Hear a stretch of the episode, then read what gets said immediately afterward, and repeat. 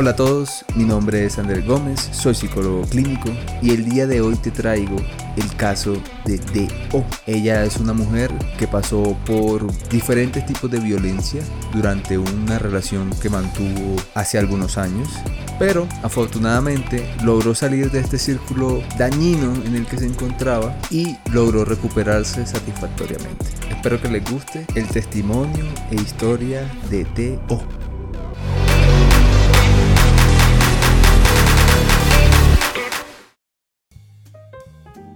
bienvenidos a este podcast. Hoy tenemos la participación de D.O., una persona muy especial que nos comentará su experiencia afectiva más traumática y cómo de cierta manera la logró superar. Deo, micrófonos están abiertos, puedes iniciar. Bueno, hola para todos, mi nombre es Deo, yo les voy a comentar sobre la historia más tóxica. Bueno, pues yo lo conocí en la universidad, me habló unos días después de mi cumpleaños, yo la verdad no sabía quién era, pero bueno, después de eso empezamos a hablar, eh, teníamos una clase juntos, empezamos a salir, a compartir más tiempo juntos, pues se fueron dando las cosas y un día me pidió que fuéramos novios. Yo la verdad no sentía, no tenía como los sentimientos para poderle decir que sí, sinceramente, pero sentía que si le decía que no, lo iba a hacer sufrir, sí, porque él había sido muy lindo conmigo hasta ese momento, se había portado muy bien. ¿Crees que desde un principio iniciar una relación afectiva teniendo como por delante como de cierta manera la lástima, como que bueno, yo te voy a aceptar porque has sido bueno conmigo, pero sin tener sentimientos. ¿Crees que fue algo bueno en su momento? No, si yo lo hubiera pensado, o sea, si hubiera pensado más en ese momento en mí y no en lo que pudiera sentir él y lo que pudiera pensar, creo que no hubiera tenido esa experiencia tan desagradable en mi vida. Pero pues las cosas pasan por algo y yo la verdad al final le dije que sí por pesar. Yo sé que se puede escuchar muy mal, pero realmente le dije que sí por pesar. Él me dijo que en algún momento me iba a tragar mis palabras porque él sabía que yo no sentía como lo suficiente, que no era tan recíproco dijo que yo me iba a tragar mis palabras, que yo me iba a terminar enamorando de él. Así que, pues nada, siguió pues la relación. Yo sí no me fui enamorando, pero sí fui como, fue como incrementando el gusto que, que no tenía inicialmente. Puede que de cierta manera esta afirmación que te dio él muy agresiva fuese una primera banderita de alerta, un red flag sobre los posibles y futuros acontecimientos que vivirías? Tal vez sí, pero no le puse mucho cuidado en el momento porque sentía que era como más, que lo decía como en broma, pues. Entonces, pues a medida que fue surgiendo la relación, nosotros viajábamos, íbamos a la universidad juntos, yo me quedaba en la casa de él, bueno, en fin, vivíamos muchas cosas, pero transcurriendo el tiempo, pues nosotros tuvimos muchos, muchos inconvenientes. Uno de ellos fue un día que íbamos a salir, él no estuvo de acuerdo con el lugar que yo le propuse para ir. Reacción fue mandarme la mano al cuello, literalmente ponerme contra la pared y decirme que se hacía lo que él decía. La mamá siempre interfirió como en nuestra relación, siempre estuvo opinando y la reacción de ella ni siquiera fue llamarle la atención, sino decirle juego de manos, juego de marranos, van a terminar peleando, no sé qué, como si eso fuera algo súper natural. Claro, ahí de cierta manera empiezan las agresiones, empiezan a mostrar pues su verdadera cara. Empieza a mostrarse como una persona insegura de sí mismo, como una persona que no tiene las herramientas necesarias para afrontar las cosas y pues al no tener las herramientas pues interactúa de manera violenta. ¿Cómo te sentiste tú al, al, al vivir eso? En ese momento yo lo único que hice fue asombrarme, porque de lo que llevamos de relación todo había sido muy lindo y tener como que él hubiera hecho esa acción conmigo solamente porque no estaba de acuerdo con el lugar al que íbamos, pues para mí fue como muy sorprendente. Y que la mamá actuara de la misma manera, o sea, como apoyándolo a él, pues también fue para mí sorprendente porque yo dije, bueno, al menos puede decirle como que no, que me respete o algo así, pero no nada. Yo en ese momento me fui, como que eso también lo dejé pasar por alto.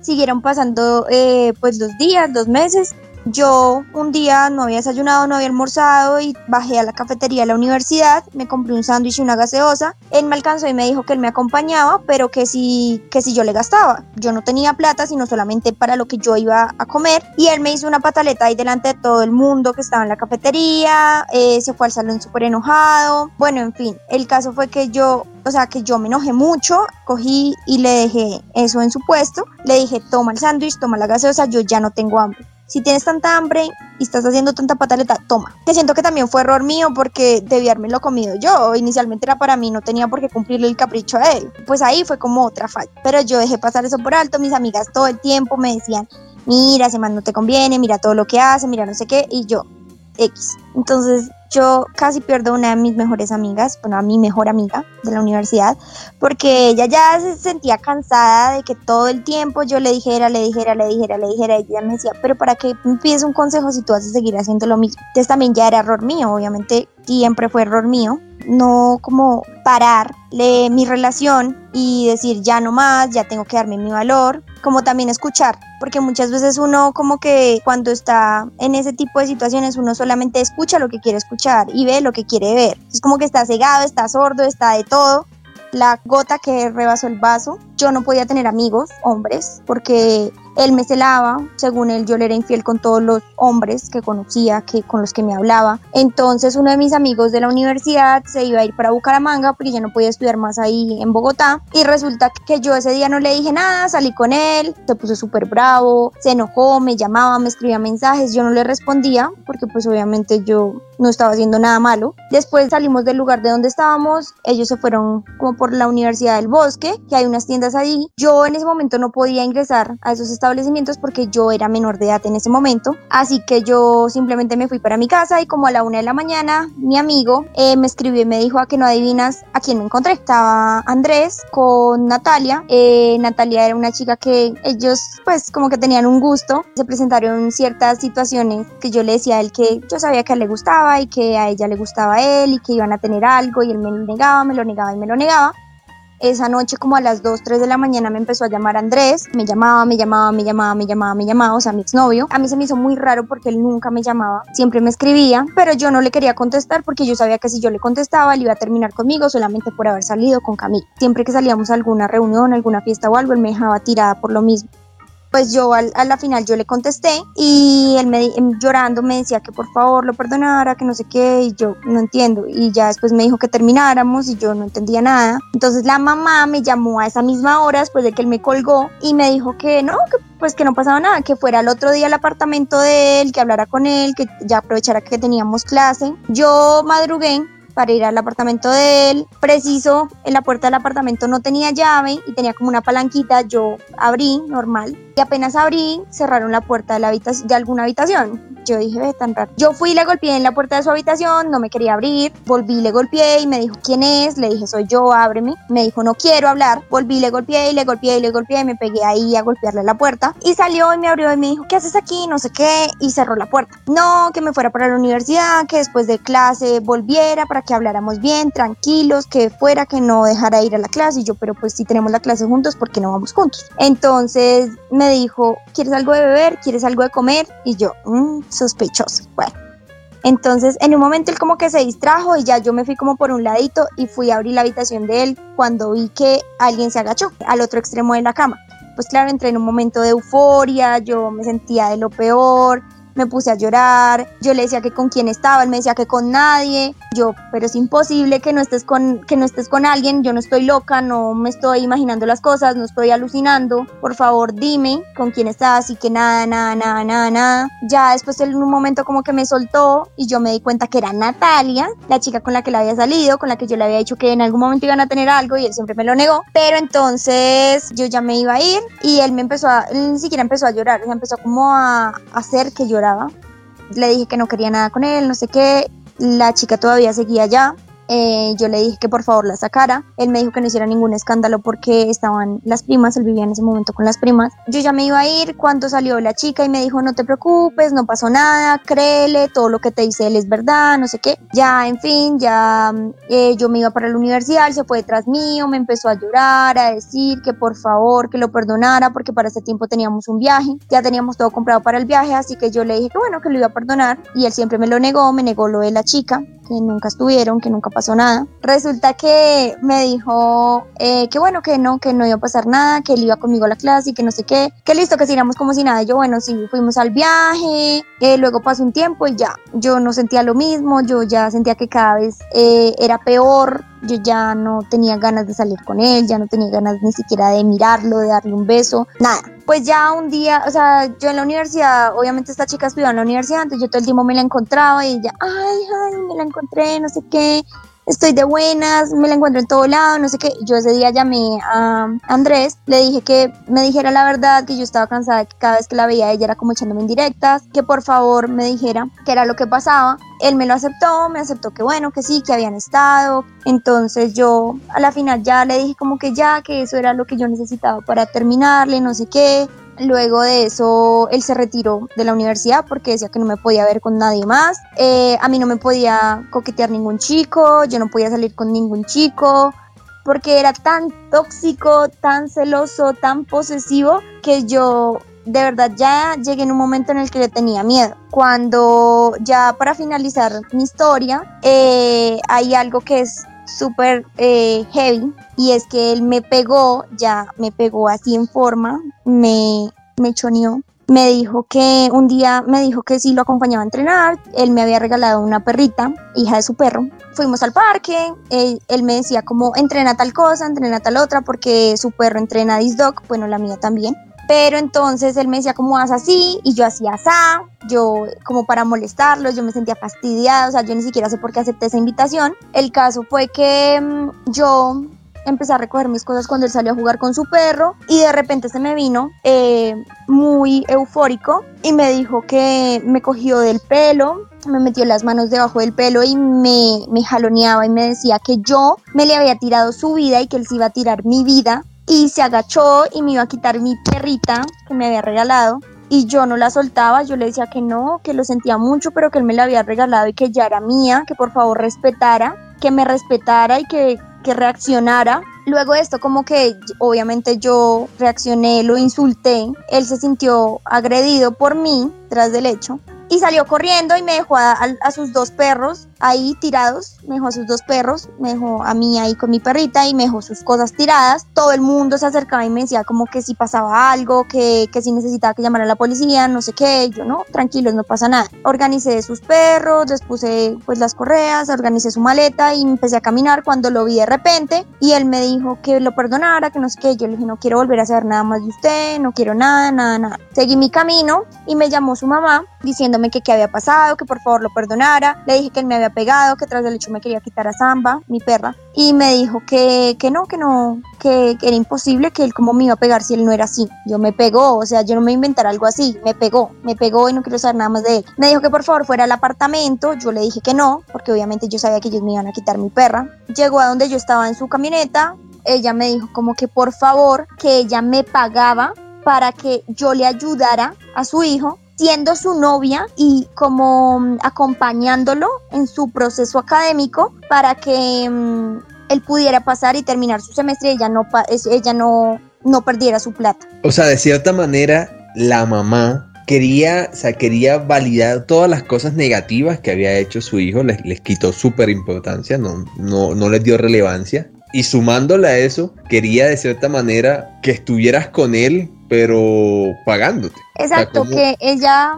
solamente quería que yo le ayudara a su hijo a pasar el semestre porque ella no quería perder su dinero. Ella nunca pensó en mí, ella nunca pensó en lo que yo sentí cuando fui agredida, en lo que yo sentí cuando me iban a quitar a mi bebé, sino que ella simplemente o sea, solo pensaba en que su hijo, es que mi hijo quiere la perra, mi hijo quiere, eh, te quiere a ti, mi hijo no sé qué, y él un día me lo dijo, yo siempre lo he tenido todo en la vida y a mí me duele no tenerte a ti. Ya era como lo que, ya igual en ese momento que él me agredió, ya no éramos novios, ya habíamos terminado nuestra relación, ya tampoco era como que se sintiera en el derecho, igual tampoco siendo mi novio tenía el derecho de agredirme, tenía que respetarme, pero pues resaltó que en ese momento ya no éramos pareja. Pues siento que fue como la mejor decisión de mi vida, siento que debía haber tenido como un poco más de de haber seguido como más mi intuición inicial, pero pues ya no se puede retroceder el tiempo, entonces pues ya lo hecho, hecho está. Muchas gracias, Deo, por contarnos este fragmento de, tu vida, esta situación que viven muchas personas, que han vivido, han vivido muchas personas, muchas mujeres. Pero quiero preguntarte, ¿cómo fue que lograste sanar todo esto? Porque fueron situaciones muy complejas, fueron muy duras. No solamente hubo una manipulación, sino también hubo una agresión física. Quiero preguntarte, ¿cómo llegaste tú a sanar tanto mente como cuerpo en relación a estos temas.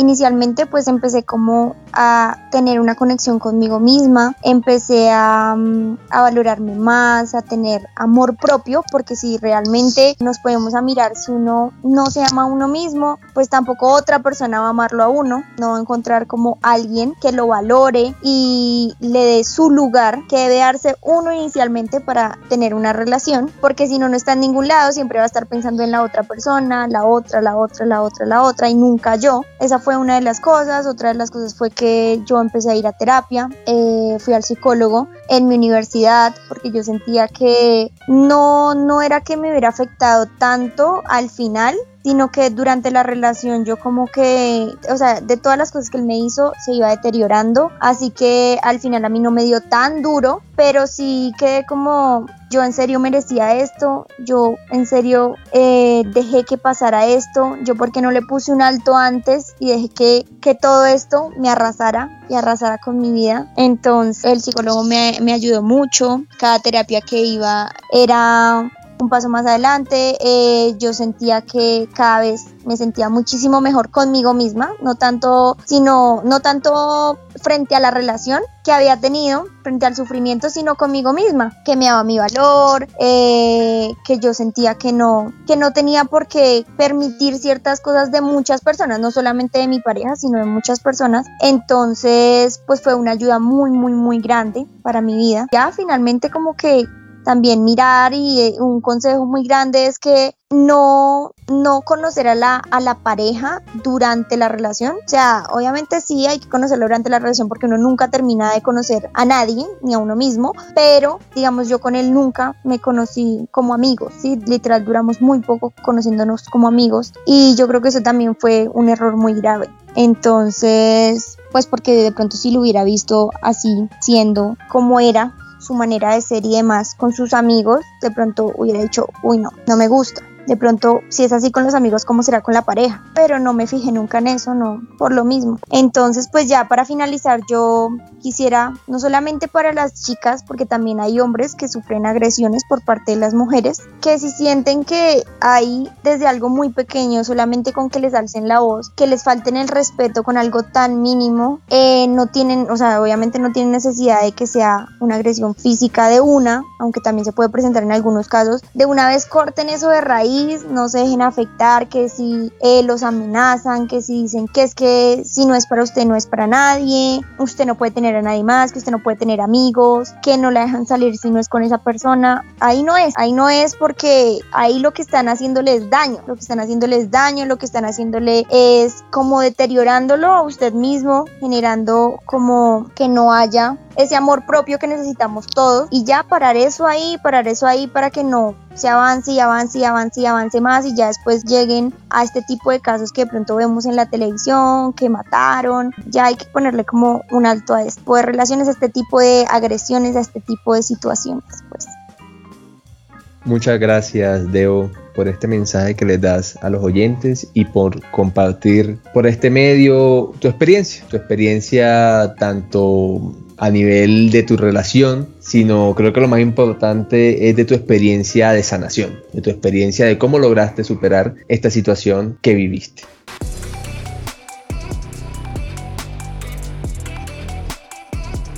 Con la música de la página llamendo.com me despido, sin antes recordarte que me sigas en mis redes sociales como psicólogo Andrés G. que sigas este podcast en tu plataforma de podcasting favorito y espero que nos podamos encontrar en otro momento, tomar un café y hablar un poco al respecto sobre las heridas emocionales.